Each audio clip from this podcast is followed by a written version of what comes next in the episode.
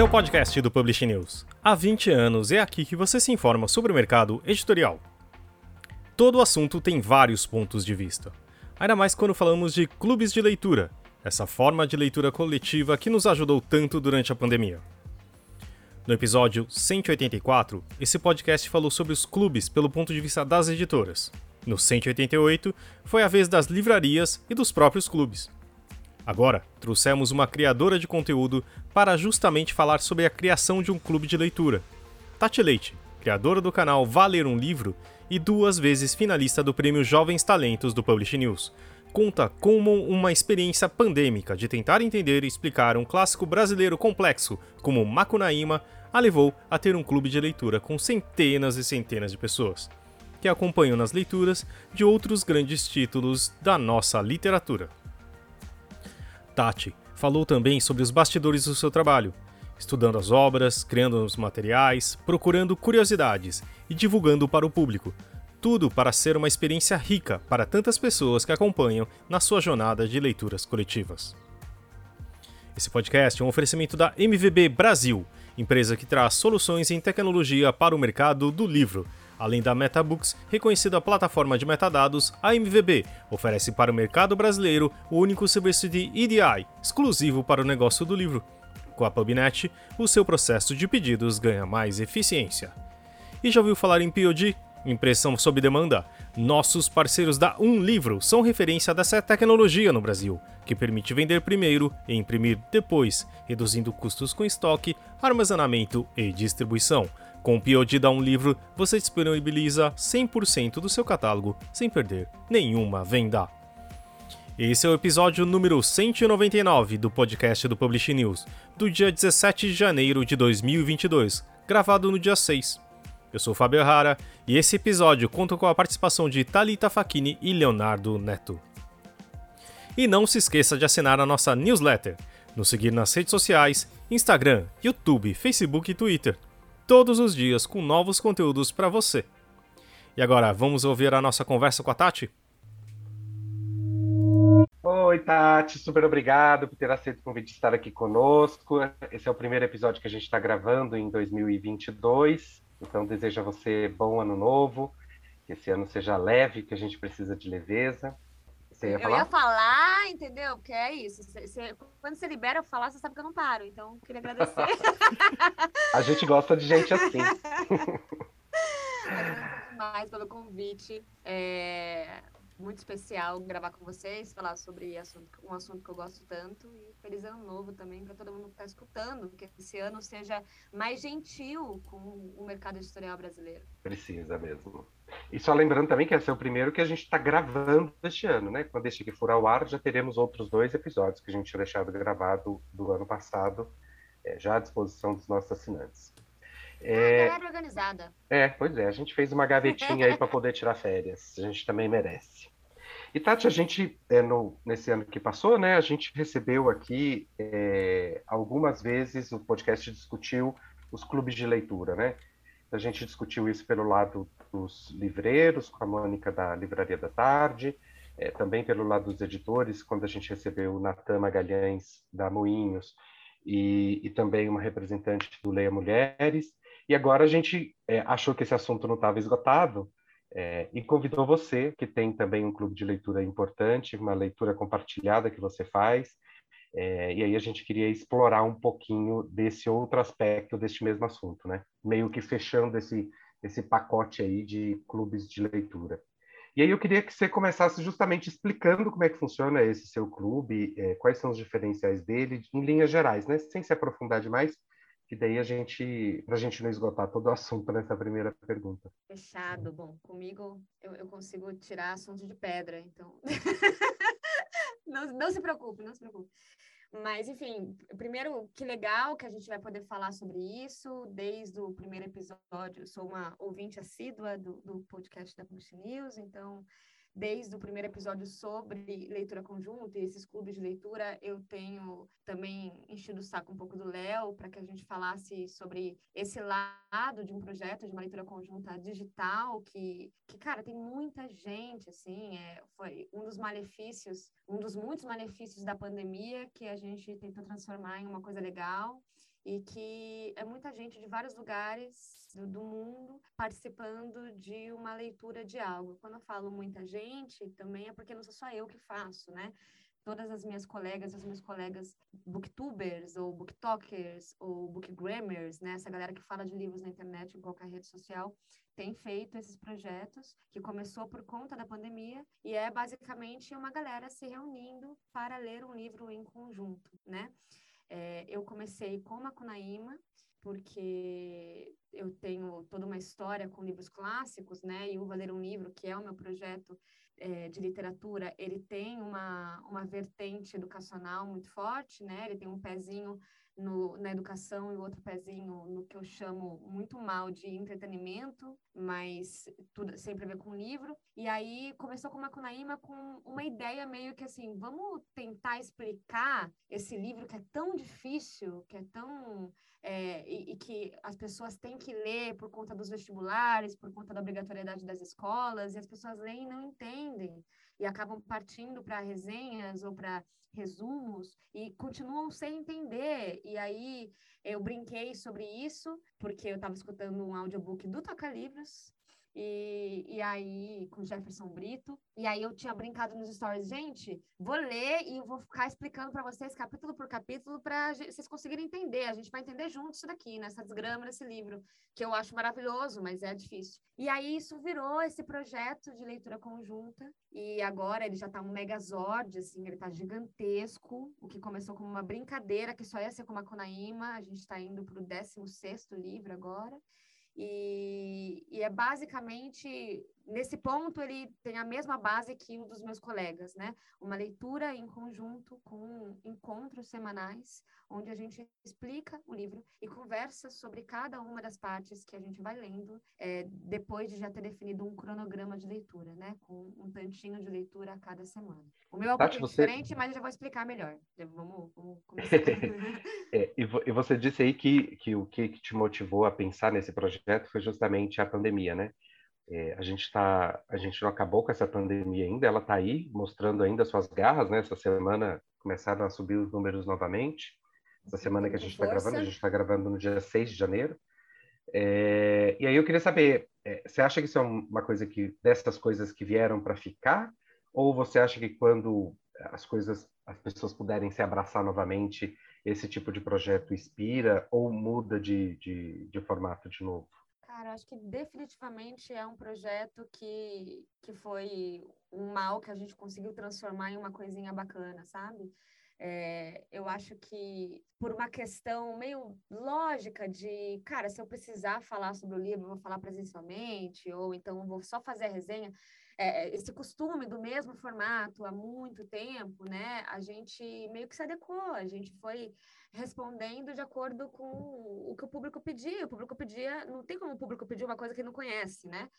E aí, de repente, tudo começou com o que a gente chama de sprints de literatura, né? Sprints de leitura, que era uma galera se reunindo para ler. E aí é muito louco isso, porque começou, na verdade, lá no Japão, é uma galera que estudava, estava se sentindo muito sozinho na pandemia, e aí ligava a câmera numa live e ficava estudando. Não conversava com ninguém, só ligava lá que era uma maneira de, de se sentirem acompanhados e tal. E é até interessante isso, porque culturalmente o Japão precisa muito disso, né? As pessoas que moram no Japão costumam morar em lugares muito pequenos, em é, ter pouco acesso né, a, a várias outras, a, a outras pessoas e, e, usam a internet de uma maneira interessante. Então, esse, esse, essas lives começaram a surgir lá, do estúdio comigo, e aí começou a ir para outros lugares, né, para lugares da Europa, depois para os Estados Unidos e chegou aqui no Brasil. E no começo da pandemia, os booktubers começaram a fazer isso com muita frequência, tanto no YouTube quanto também na Twitch, né? Que é uma outra rede social aí que também teve um crescimento bem grande. E a diferença é que era assim, olha, 30 minutos de leitura e eu converso um pouquinho com vocês, lendo o que estou falando no chat. E aí, de repente, acho que foi juntando útil ao agradável, foi começando a perceber que e se a gente de fato lesse o mesmo livro, né? E se a gente falasse sobre esse livro aqui no ao vivo, todo mundo lendo junto, entendendo junto? E aí, é, e é muito legal, cara, assim, é, é uma coisa que eu nunca imaginei que eu fosse fazer na minha vida, é, e tem tido uma resposta muito grande e nada mais é do que um, um, acompanhamento com pessoas que não vão conseguir vir presencialmente, entendeu? Possivelmente. Se eu, mesmo que eu mude o formato da leitura conjunta e faça numa livraria aqui no centro de São Paulo, que é onde eu moro, é, a, as, o pessoal que acompanha do Acre não vai vir para cá, não vai conseguir vir para cá. E com isso, né? E, e, outra, a gente faz isso, aí tem o maior acesso, pessoas podem acessar ali naquele momento e a qualquer hora, porque a live fica salva para sempre. Então, assim, por exemplo, eu li Macunaíma, e quem prestou vestibular de Salvador no ano passado, né, na Federal de, de, da Bahia, conseguiu, viu a live ao vivo, talvez, porque precisava estudar. Mas esse ano, se for tiver em alguma lista obrigatória, vai conseguir ver a live do mesmo jeito. E teria sido perdido se fosse presencial. Então, por isso que eu acho que é um formato que não apenas veio para ficar, mas tem a tendência de ele crescer, de aumentar, de ele ser a, a mãe e o pai de outros projetos parecidos com esse, assim como o meu próprio, a minha leitura conjunta foi virando esse megazord aí que eu vou falar no decorrer desse episódio, sabe? E é uma tendência que eu acho que editoras, livrarias, por isso que eu falei que eu enchi o saco do Léo, que eu falei, cara, as editoras, elas precisam pegar esse formato, assim, é um formato muito, muito interessante e que gera dinheiro, sacou? Hoje, no Valer um Livro, para mim, é uma das maiores fontes, inclusive monetárias, é, e é uma parada que as pessoas não estão vendo e tá todo mundo fazendo, sabe? Tati, você falou sobre o crescimento desse formato e eu queria que você me falasse, é, desse uma pequena linha do tempo de como foi o crescimento do seu próprio projeto em si. É, já começou com bastante gente, já começou com muita gente interessada, é, foi aparecendo mais gente no decorrer desse caminho? Como é que foi a, essa mudança e esse, essa comunidade que vai se criando? Certo. Então, o Valer um Livro, por ter essa vertente educacional, e durante muitos anos do Valer um Livro, a vertente educacional foi a principal, foi a base do meu trabalho, é, ele tem um público que ele é muito, ele vai mudando muito, né? Porque a pessoa presta o vestibular, assiste os vídeos, aí passa no vestibular, se tudo der certo, né? Se estudou e tal, e aí acaba talvez abandonando o canal, ou então permanecendo no canal e fala lá, cara, eu vim aqui para estudar, gostei muito, estou aqui. Mas existe essa rotatividade de público. Quando eu comecei com Macunaíma, eu lembro dos números até hoje, assim, porque eu, eu ficava muito, assim, estupefata com, com o número. Eu comecei Macunaíma com 800 pessoas. Então, assim, 800 pessoas acompanharam a leitura conjunta no decorrer da, da, do, do, livro, né? Que foram, acho que, cinco ou quatro encontros. Acho que foram cinco encontros. É, e aí, essas pessoas que estavam comigo, elas estavam, a maioria, porque elas já acompanhavam o canal, que tinham começado estudando com ele, ou porque me conheciam da época que eu tinha um outro canal, e acabaram, ah, eu quero saber o que, que você vai explicar, como você vai explicar Macunaíma, que é um livro bem difícil, todo mundo sabe. Depois, no decorrer do Macunaíma, começaram a entrar algumas pessoas, jovenzinhas demais, porque precisavam estudar para alguma universidade ou porque tinha alguma prova, alguma coisa, né? Sendo Macunaíma aí, para quem não conhece, é um clássico do modernismo brasileiro, né? Escrito pelo Mário de Andrade e que, enfim, lançou, é um dos livros que lança o, o, o modernismo aqui no Brasil. E aí, essas pessoas começaram a surgir. De, além desses jovens, também começaram a surgir uma galera mais velha, porque os jovens iam para a escola, é, online, né? Porque a gente estava no, no ápice da pandemia, e falavam: professora, eu entendi, porque eu vi o um negócio do Valendo Livro. E aí, o, o, tanto de comentário que eu tenho, eu tenho salvo aqui vários comentários de professores dizendo: meu aluno falou para mim no digital que viu com você e começou a entender. E aí começou também uma galera mais velha, por conta desses professores que chegavam para usar as minhas lives como material de estudo até para tentar angariar mais alunos, porque a gente sabe, né, a dificuldade do aluno continuar no ambiente online estudando. E de repente, depois do Macunaíma, a gente começou a ler Memórias Póstumas de Brás Cubas, do Machado de Assis. E de repente, assim, foi um, um boom gigantesco, porque eu percebi que do, da pessoa de 14 anos até a pessoa de 70, e não estou falando um número aleatório, tá? Tinha, no, Macunaíma, tinha uma menina de 14 e um cara que tinha 57, 58, alguma coisa assim. Então, assim, olha a discrepância desse público. E aí eu comecei a perceber que todo mundo estava no mesmo barco, que do adolescente para o idoso, sei lá, ou para a pessoa muito mais velha, é, não, não tinha entendido aquele livro. E aí eu comecei, eu continuei com essa ideia, e sigo até hoje, de que nós lemos clássicos da literatura brasileira. Com o tempo, eu comecei a enlouquecer, assim, porque eu sou ah, eu sou chata, essa é real, assim, eu sou muito chata. E eu gosto de estudar. Aí eu junto eu ser chata com gostar de estudar, e eu ser essa louquinha, né, que fala, que faz piada, que fala umas bobagens. E aí eu comecei a ler mestrado. Entrei na onda de ler mestrados para eu com, conseguir contar coisas que iam além do que era contado em outros vídeos, em outras histórias, em outras leituras e etc. E aí foi muito legal, porque aí eu chamo carinhosamente de fofocas literárias, assim, coisas que ninguém, por exemplo, eu não sei se vocês sabem, mas o Macunaíma, ele foi dedicado ao José de Alencar nos primeiros manuscritos. José de Alencar, aí, o escritor de Iracema. E aí, a partir do terceiro manuscrito do Zezinho de do, do Mário de Andrade, ele risca o nome do José de Alencar. Ou seja, tem treta aí. Vamos contar, vamos entender. Que, por, por que, que riscou o nome do cara, né? Então, assim, isso e várias outras coisas que eu, eu brinco com isso. E aí foi crescendo num ponto que aí eu comecei a criar uma apostila. Então, agora, além da leitura conjunta, que envolve o cronograma, é, a leitura em si, a explicação de cada um dos capítulos, eu crio uma apostila que tem de 20 a 60 páginas, a maior que teve, teve 60 páginas, onde eu explico é, de uma maneira, assim, com design muito bonito, para chamar a atenção mesmo do jovem ao adulto, cada uma das etapas do livro. E além disso, é isso teve desde o começo, o primeiro encontro você não precisa ler nada, né? Então, porque é um aulão. Então, no Memórias Póstumas de Brás Cubas, o primeiro encontro é um aulão sobre realismo e sobre vida e obra de Machado de Assis. É, aí o Curtiço, da Luiz Azevedo, mesma coisa. É, naturalismo e vida e obra da Luiz Azevedo. E assim vai, Clarice Lispector.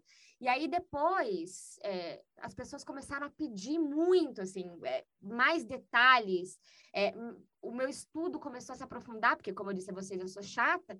Então eu comecei a, a enlouquecer e comecei a juntar uma bibliografia que eu chego a ler, sei lá, umas 30, 40 teses por leitura conjunta. Junto tudo isso numa bibliografia, faço a apostila, faço o aulão. E aí uma, uma época eu comecei a ter uma, uma neura de que eu ia fazer um podcast também, então eu comecei a, a gravar o áudio extra, sabe assim, tipo, foi crescendo porque agora nós estamos com mil membros, né?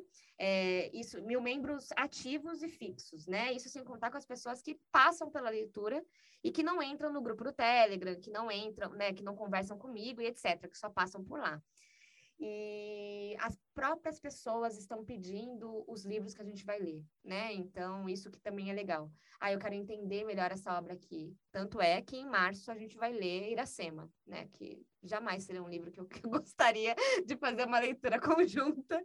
Mas, enfim, é, esse, esse é o processo. Então, esse crescimento também começou a vir por conta é, dessa explicação esmiuçada que eu dou sobre cada uma das coisas. E aí eu também comecei a chamar especialistas nas áreas. Normalmente, a última live é com algum especialista. Então, por exemplo, na Hora da Estrela, eu chamei uma especialista em cinema dirigido por mulheres, porque foi, é um filme dirigido pela Suzana Amaral. Amaral. É, especialistas em antropologia e sociologia, por causa do curtiço, especialistas em história do Brasil, quando a gente lê o trechinho de Policarpo Quaresma, é, e assim vai, né? A gente, eu chamo vários especialistas e, às vezes, escritores para explicar. Por exemplo, Dona Flor seus dois maridos, eu fiz uma, a última live foi com o Itamar Vieira, né, Júnior? Então, assim, é, Carolina Maria de Jesus, a, uma das lives foi com a Cidinha da Silva.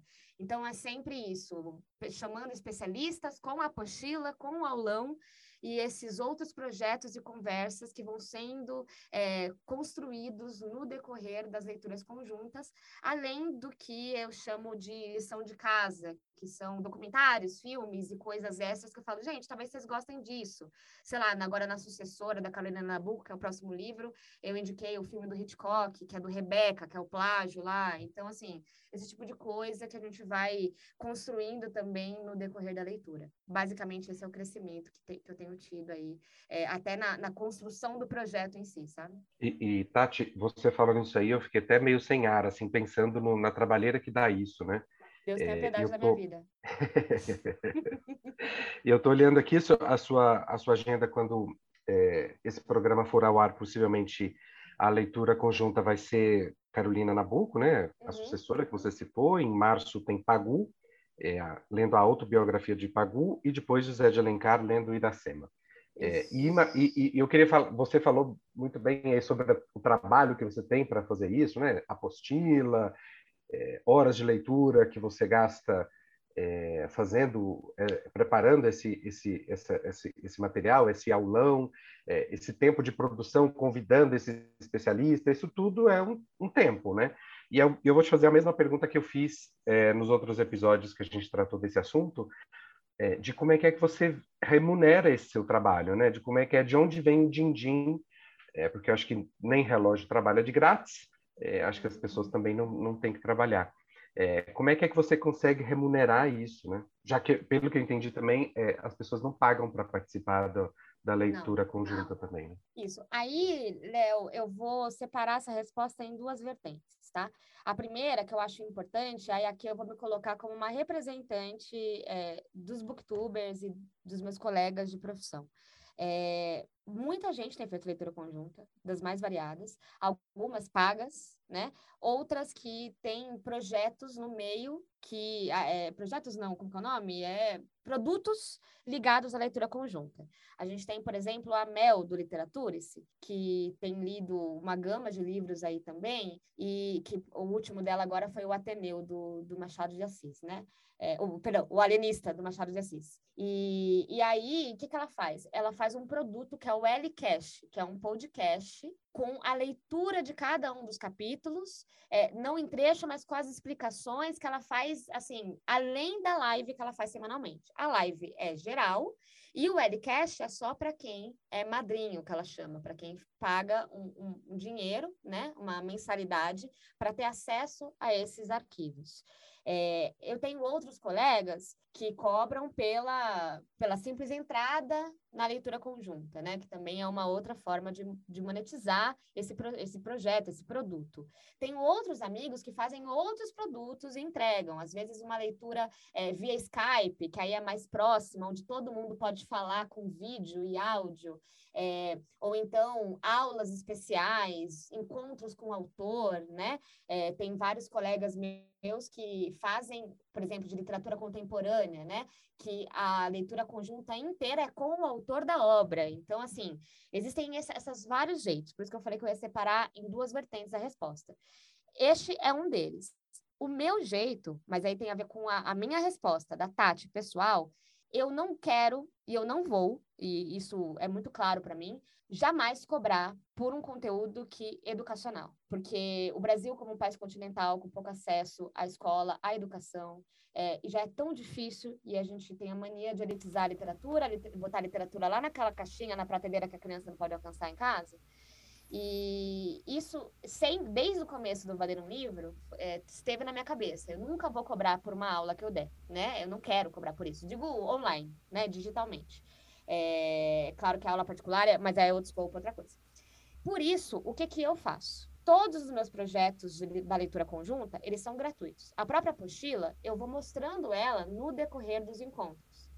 É, tanto é que, por isso que eu até falo, olha, se você quer a apostila completa, você vai ter que esperar até a última live, porque eu vou lendo e eu vou fazendo mais páginas da apostila. Ah, no começo da leitura, por exemplo, a Carolina Nabuco, eu já estou com 27 páginas, eu acho, da apostila dela. Até o final da leitura conjunta, já vai ter umas 10, numa, assim, a mais no mínimo, sabe? É, então, a pessoa pode ver e printar a tela. Agora, se ela quer aquele aquela apostila em alta qualidade, se ela quer aquela apostila com mais resumos, né, com mais com os conteúdos extras, com os vídeos, tudo separadinho, aí ela vai lá no Catarse e aí me dá um apoio, ou faz o Pix, ou vira membro do canal, né? Então, assim, eu tento de várias maneiras aí é, monetizar essa situação.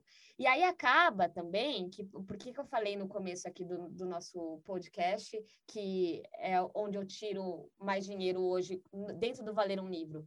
Acaba que quem tem condições quer ajudar, né? Então, assim, eu tenho desde as pessoas que fazem um pique de cinco reais e falam, Tati, cinco reais para mim já foi assim, a mais mas eu, eu preciso dessa apostila porque eu preciso estudar, e aí eu mando a apostila, desde pessoas que transferem 500 reais e falam, cara, eu tenho 500 reais, é, é, muito boa essa apostila que você faz. Toma. Então, assim, aí nesse ponto, porque isso também ajuda, primeiro, a cada um fornece o que pode fornecer, eu forneço também o que eu posso fornecer, é, um material de qualidade, né, que é, exige horas de trabalho, também é fornecido gratuitamente, mas para quem tem condições, beleza. E, além de tudo, eu crio esse instinto de comunidade, sabe? É, eu, tenho, eu hoje eu posso dizer com muita tranquilidade que eu tenho uma comunidade no Valer um Livro. Eu tenho pessoas que estão lendo comigo desde Macunaíma e a gente e que vão ler é, até Iracema, que vai ser o 17 livro. Então, assim, essas pessoas, elas me ajudam sempre quando podem. E se elas não podem me ajudar, elas compartilham com outras pessoas, e aí eu cansei de ver também outras pessoas vindo falar: olha, Fulano me indicou, e eu, nem vou ler com você, mas toma aqui, eu, eu, você membro lá no Catarse, porque, cara, eu vi o seu trampo pai de, de criança falando, cara, eu vejo minha filha lendo com você e de madrugada, eu até fui brigar, teve um caso assim, o pai veio falar, olha, eu fui até brigar com a minha filha, porque ela estava até de madrugada no computador, quando eu cheguei ela estava lendo um clássico brasileiro descobri quem era você, tô aqui agora te transferindo. Então, assim, é isso, sabe? Então, dentro dessa vertente, existem essas possibilidades. O, a minha próxima meta, agora mais organizada esse ano, porque por hora foi meio que no susto, né? A minha próxima meta é criar outros produtos aí do, do, dessa leitura conjunta, como um podcast, né? Um material em áudio, que nem eu falei que a Mel faz, que também vai ser mais tranquilo de fazer e um resumo, sabe? Um, um, episódio de 10 minutos de cinco lives, sabe? Tipo, olha, cinco lives de uma hora cada uma, às vezes mais, porque vocês perceberam que eu falo bem pouquinho. E aí, é, essas cinco horas vão ser transformadas em um episódio de 10 minutos. E aí, para isso, você precisa ser membro do canal. Para isso, você precisa apoiar no Catarse e assim vai, entendeu? Então, assim, essa é uma das maneiras da gente ajudar aí. E é claro que, além disso, juro que vai ser a última coisa que eu vou falar sobre, sobre isso, é, tem mais duas possibilidades aí que eu ainda estou pensando como eu vou fazer, que é Pagu, que é uma das minhas especialidades, né? Eu tenho me especializado em Pagu ao longo de toda a minha carreira, e agora a gente vai ler Pagu, e eu tenho acesso a arquivos é, muito raros, então talvez eu, eu vou pensar aí o que, que eu posso fazer, conversando com com a família e com alguns pesquisadores, e também Ana Cristina César, né, que por ser minha tia, eu acabei, inclusive recebi várias broncas do meu avô, acabei falando algumas coisas que eu não poderia ter falado em live.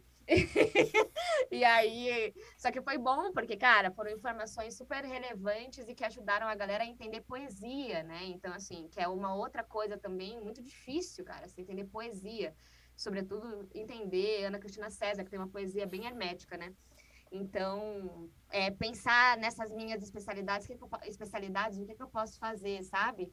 Para conseguir monetizar um pouco mais aí esse trabalho todo que eu tenho. Porque não é só a leitura conjunta que eu faço no Valer um Livro, né? É, são vídeos semanais, todas as redes sociais e assim vai.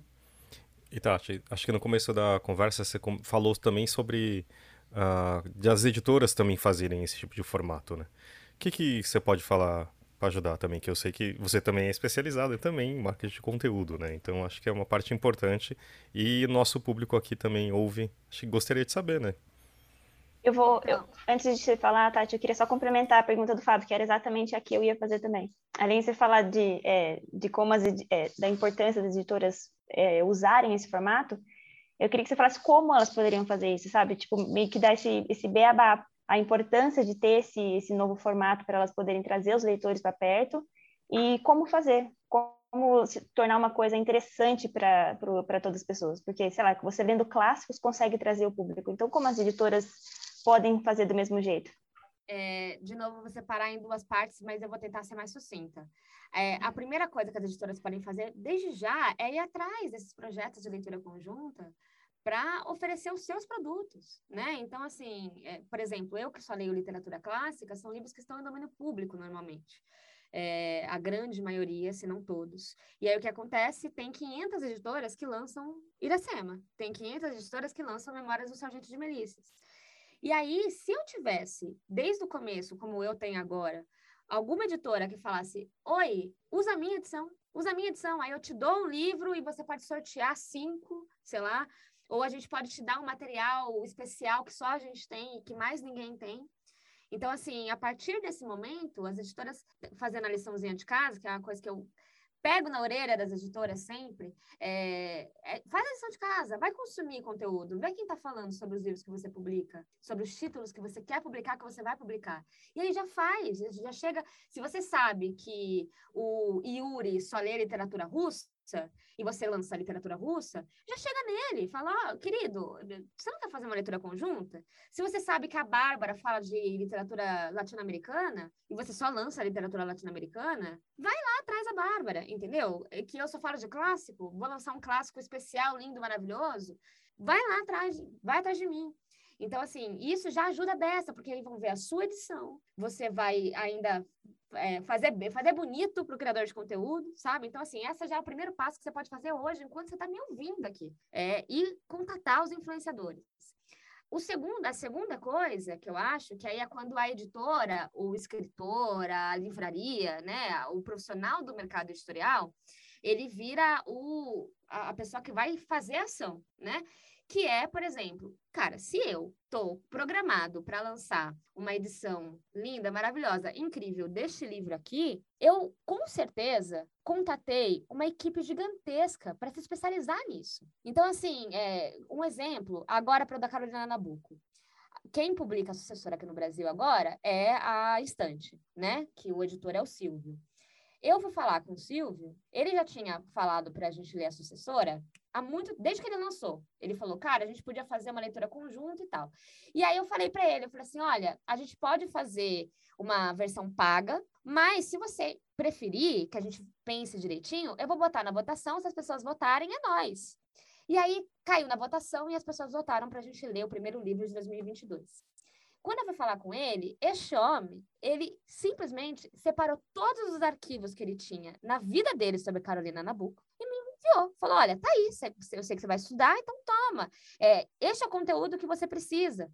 E ele é o meu grande contato. Aí, sei lá, tem a, autobiografia da Carolina Nabuco, que é super rara. Aí eu liguei para ele e falei: Você tem? Ele falou: Tenho. Ele mandou um motoboy para me entregar aqui o livro, que está emprestado agora comigo para eu ler.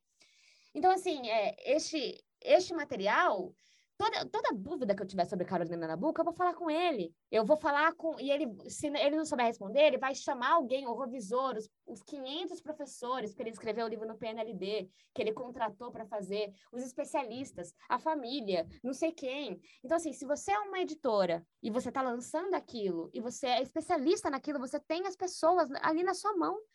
Por que, que você não se lança? Olha, nós sabemos o que a gente está falando. Tipo, antofágica, sabe? Olha, livros clássicos com uma roupagem pop. Então, eu vou chamar especialistas nisso. A gente sabe o que a gente está falando.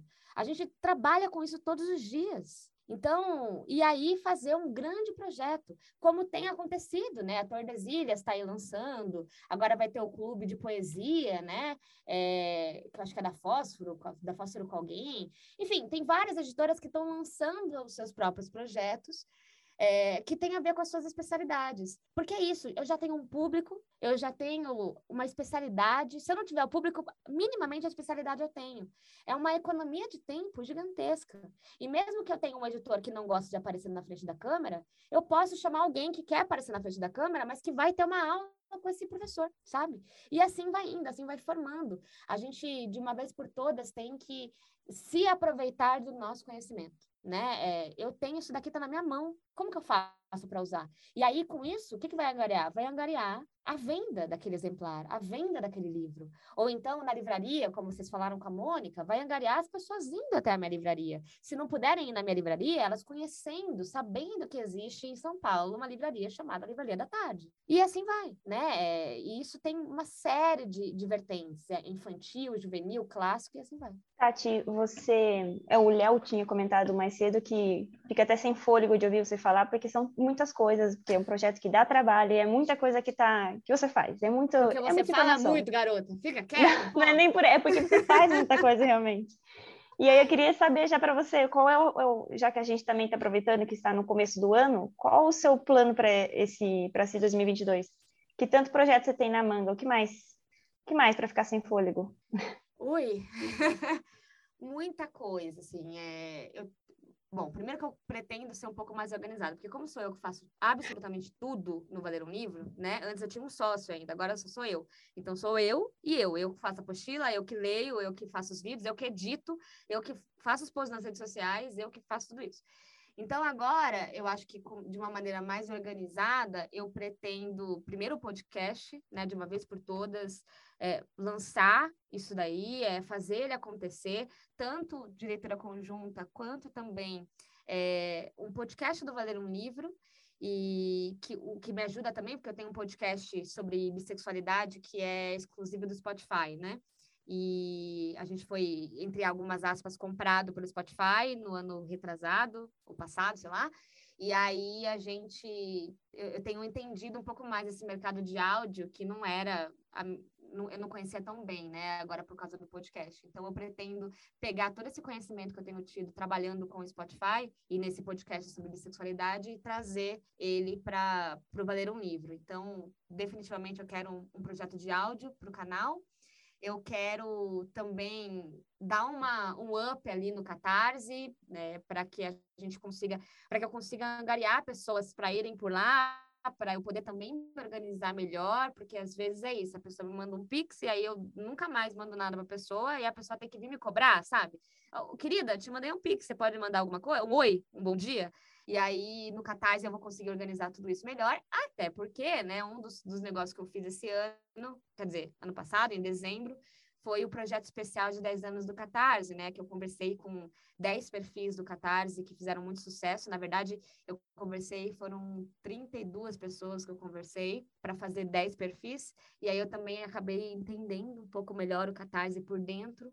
E, e aí eu quero que esse projeto, que o Valer um Livro tenha um peso no Catarse, sabe? Como meus colegas já têm. A Mel recebe 8 mil reais no Catarse por mês, por exemplo. O Paulo Hatz recebe 7, 8, sei lá, até mais. É, se você for pegar a galera do Catarse de literatura, estão recebendo uma grana no Catarse, eu quero que isso aconteça.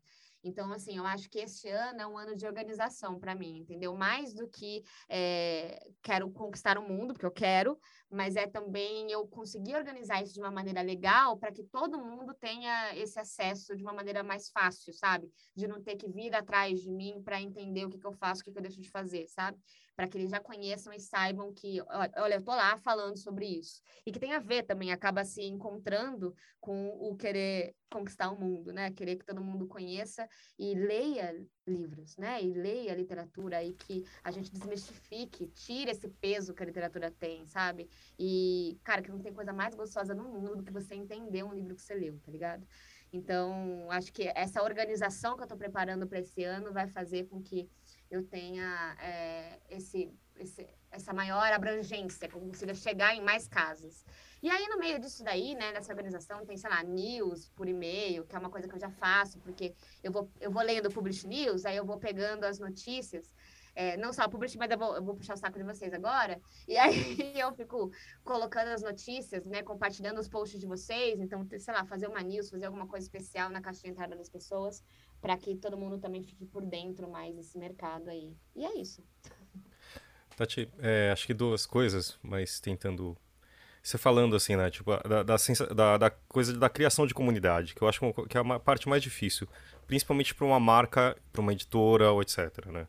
Você, como uma figura, digamos assim, é, é, talvez seja um pouco mais fácil porque tem a cara da Tati né, dentro da marca, do seu arroba e, e do, do que você faz. O que, que você pode dar uh, como uma, uma sugestão para as editoras para conseguirem criar essa, essa comunidade? Claro que a gente tem falado muito do trabalho que você tem, de arregaçar a manga e ir lá também, né? Uhum. Mas acho que também a gente percebe, você vê em alguns perfis no Instagram, por exemplo, do que as editoras parecem, né? E tipo, é uma coisa muito fria ou chapa branca, né? O que, que você pode indicar para editoras em geral, assim, que, que possa criar essa comunidade e no final fomentar também, assim, claro, o comércio, mas também da, da leitura em si, né? Eu acho que mais do que nunca a gente vai. É legal que a gente pegue isso que eu falei da especialidade, né?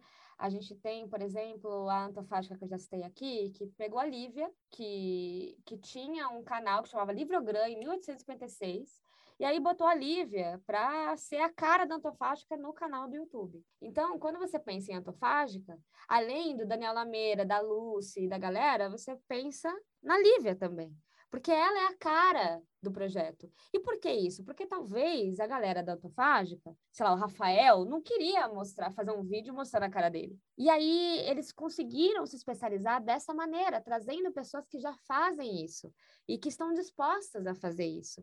Então, assim, se o seu editor, se o seu revisor, se o seu tradutor não gosta de aparecer na câmera, não gosta de falar, não gosta de fazer podcast, não, sei lá, chame alguém que saiba.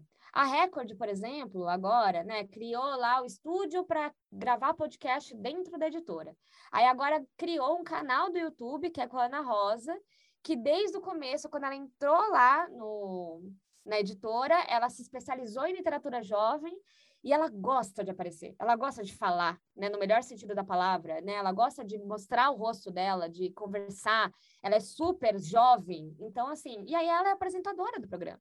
E é isso que a gente precisa fazer, entendeu? É, se, eu não, se eu tenho um, uma, um especialista aqui e eu tenho a tendência, a possibilidade de ter um público, a Aleph, ficção científica, cara, eu tenho certeza, assim, que se eles lançarem um dia no Instagram, gente, alguém, vocês querem, vou fazer um, um processo seletivo para escolher o próximo apresentador da editora Aleph. Meu, meu filho, a internet vai quebrar, entendeu?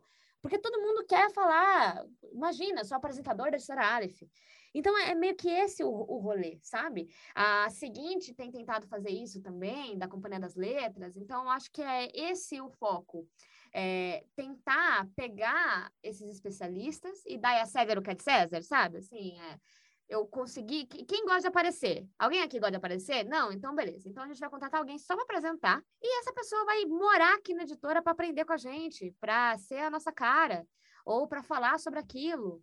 Ai, tem alguém que ama fazer podcast. O Fábio. O Fábio é o cara do áudio. O Publish News não fez isso? Olha o Fábio aí, ó. Fazendo essa pergunta, justamente. Então, assim, é, é, esse, esse o negócio. Quer fazer o TikTok? A Maju agora, né, virou especialista em TikTok. Então, é, chama quem sabe, quem, quem quer fazer. E aí você vai dando um jeito. Porque a gente já tem gente fazendo, a gente já tem gente aqui dentro. Não me entra na cabeça. Desde que eu comecei a trabalhar no mercado editorial, eu estava gravando, antes de começar a gravar aqui, eu estava gravando um vídeo sobre a minha carreira profissional, né? Que todo mundo sempre pergunta. Eu entrei na Editora Leia em 2012. Em 2012, a Editora Leia não tinha Facebook, não tinha nenhuma rede social. Tinha um, para não falar, tinha um perfil que chamava Leia Brasil, que você podia adicionar como amigo. E os únicos posts que fazia eram no aniversário do Jorge Martin. Eu entrei, gente, 2012, assim, eu sei que parece ser muito tempo, mas assim, 2012, um monte de gente já tinha rede social.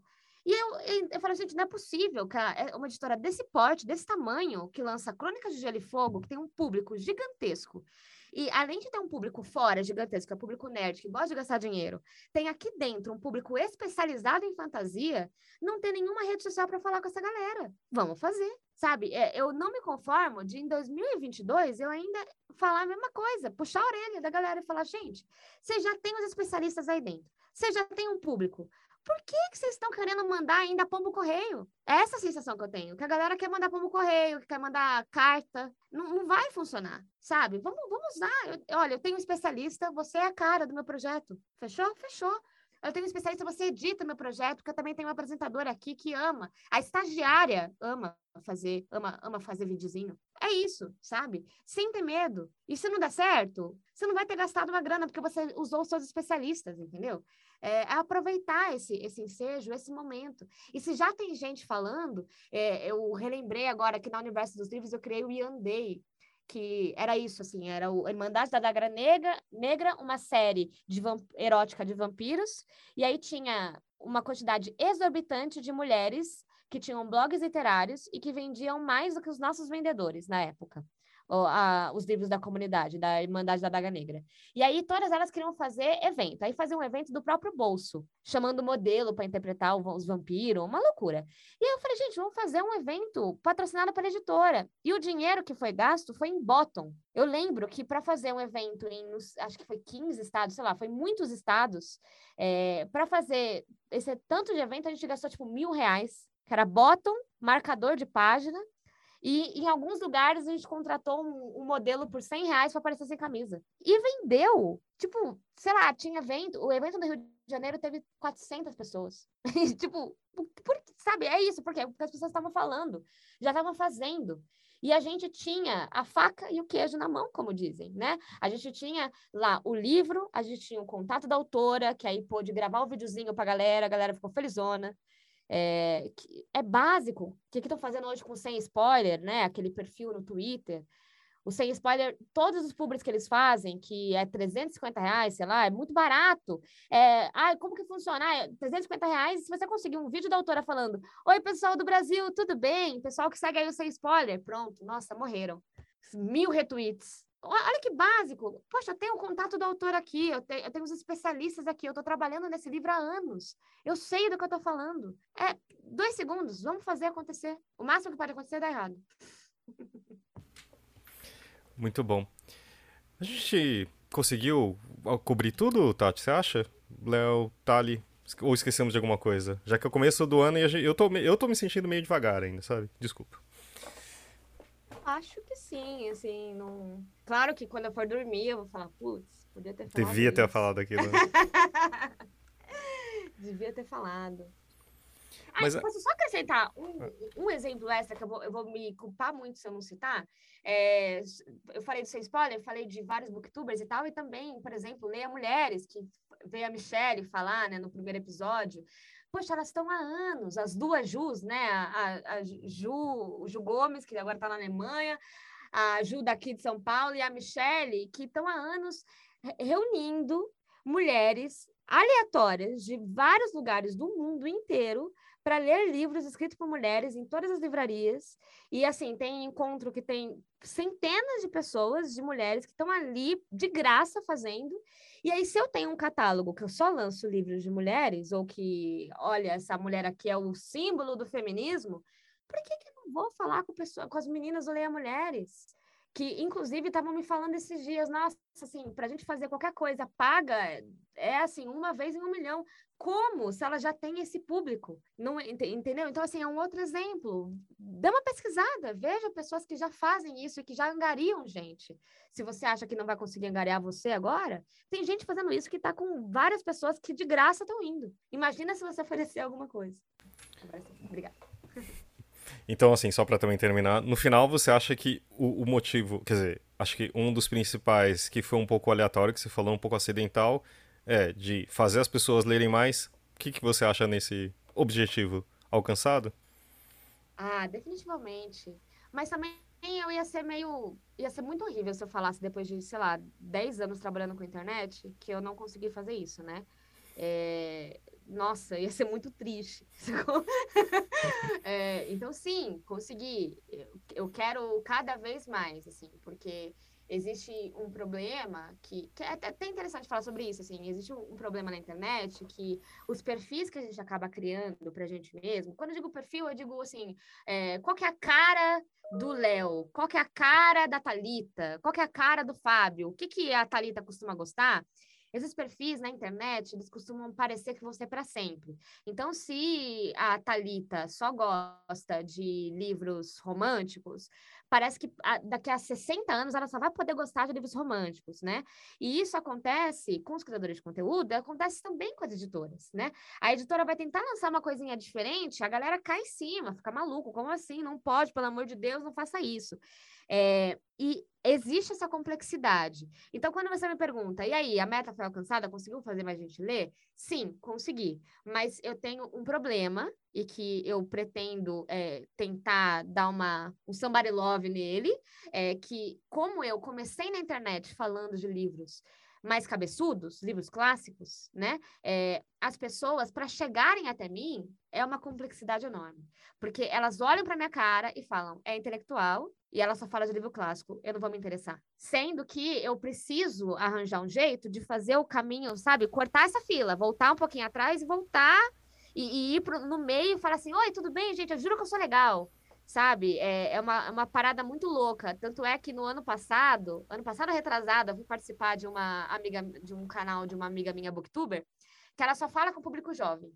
E aí a gente estava lendo, a gente estava fazendo um sprint de literatura, numa maratona literária, que aliás é outro também produto, gente, que as editoras estão perdendo um tempo.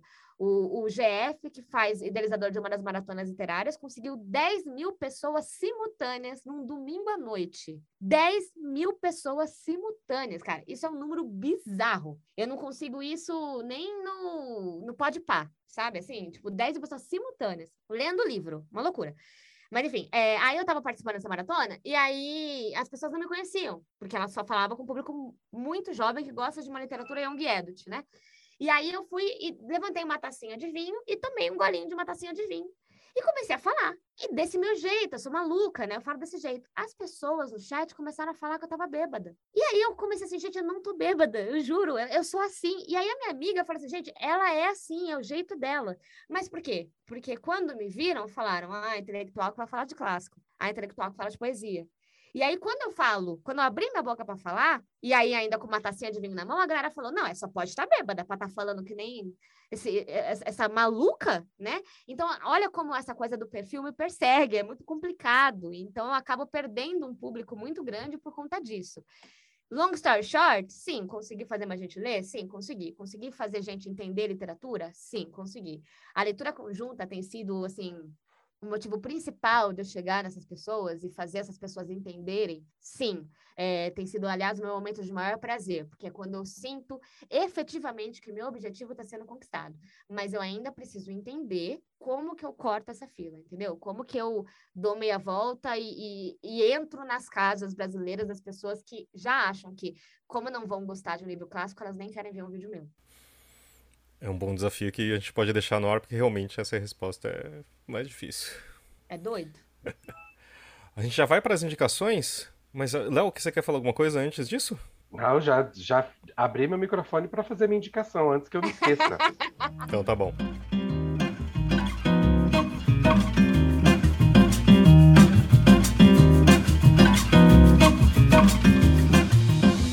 E agora, com as nossas indicações na primeira do ano. Leonardo Neto, Aê. por favor, não nos Muito decepcione. Bem, eu, eu, vou indicar um filme, é, Abe, que está net, na Netflix. É a história de um menino que é apaixonado por comida, embora seja bem magrinho. Ele mora em Nova York é, e ele está fazendo 12 anos. E na festa de 12 anos dele acontece um episódio porque o pai é de uma família muçulmana, embora é, é, ateu, e a mãe de uma família judia, família judaica. É, então tem toda uma discussão em torno da mesa e isso mexe com a cabeça do garoto e a partir disso ele é, começa uma epopeia por Nova York para aprender a cozinhar e encontra seu Jorge como fazendo o papel de um chefe brasileiro em Nova York e a história é linda, linda, linda, linda. É, é um filme super bonito é, e eu gostei bastante de ter visto. Então eu recomendo que vocês também assistam. Eu tentei não, eu fui contar para minha irmã sobre esse filme, eu contei o filme inteiro, ela falou assim, ah, agora não preciso mais ouvir. Então deu uma bela do meditada aqui. Mas por favor, assistam esse filme, ele é muito bom. Imaginei o Léo na frente do espelho, assim, tipo, vou falar isso, isso, isso.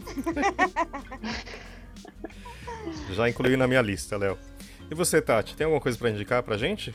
Tenho. Eu, quando você falou, eu lembrei que eu ia indicar, eu pensei em indicar o Febre Tropical, um livro da, de Juliana Lopes, Juliana Delgado Lopeira, que fez minha cabeça em 2021.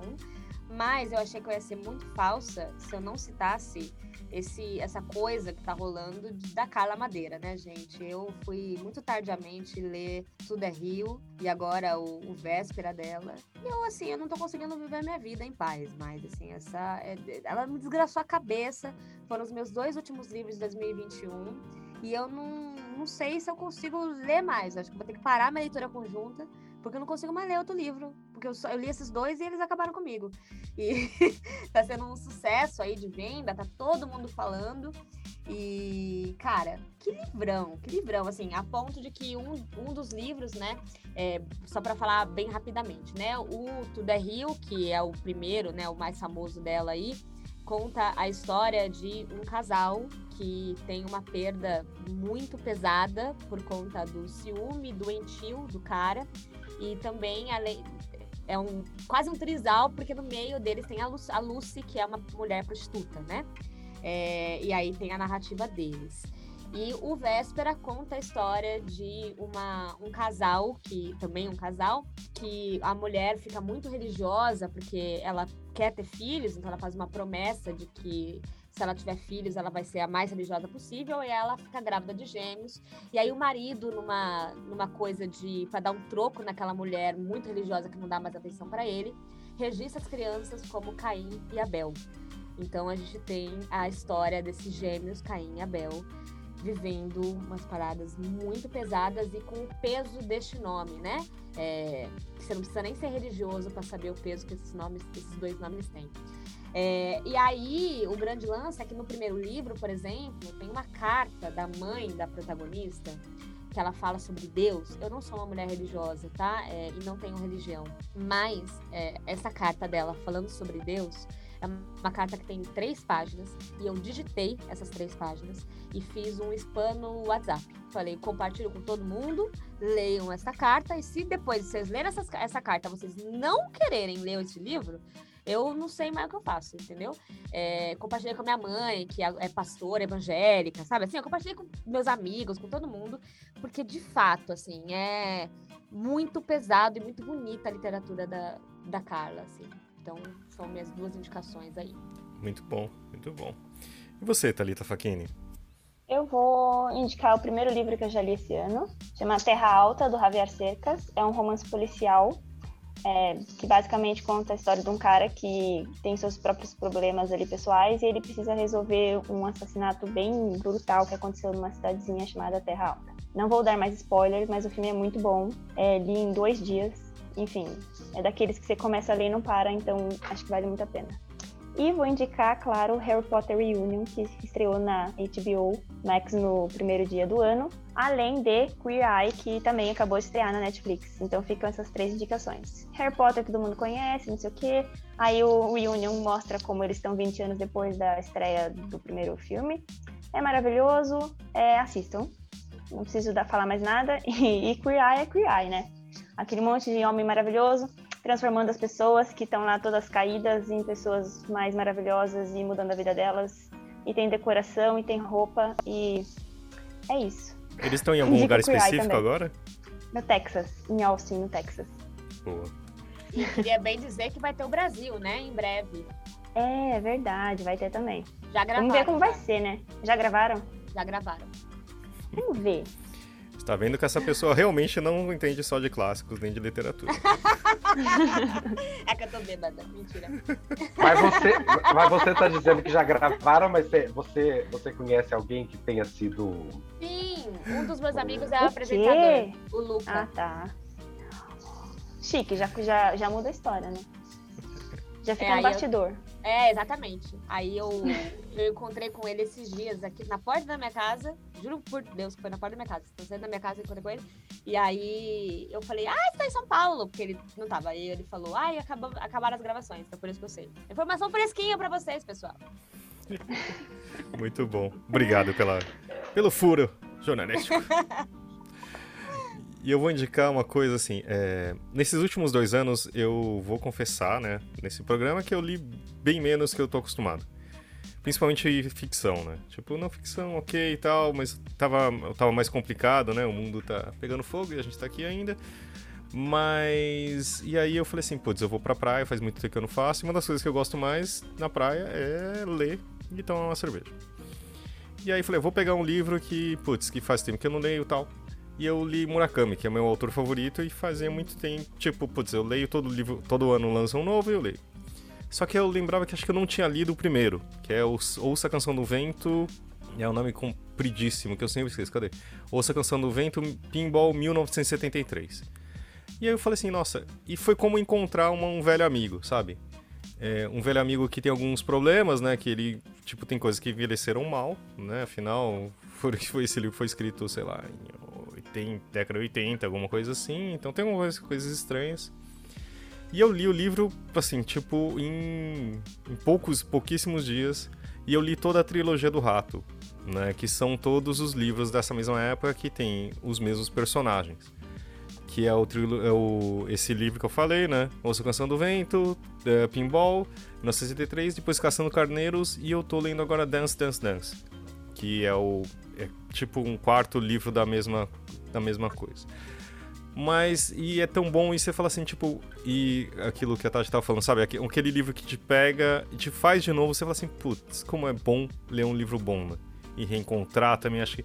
Eu releio muito pouco li livros, mas eu tava vendo, acho que eu, come... acho que eu li o primeiro, Caçando Carneiro, sei lá, 20 anos atrás, né?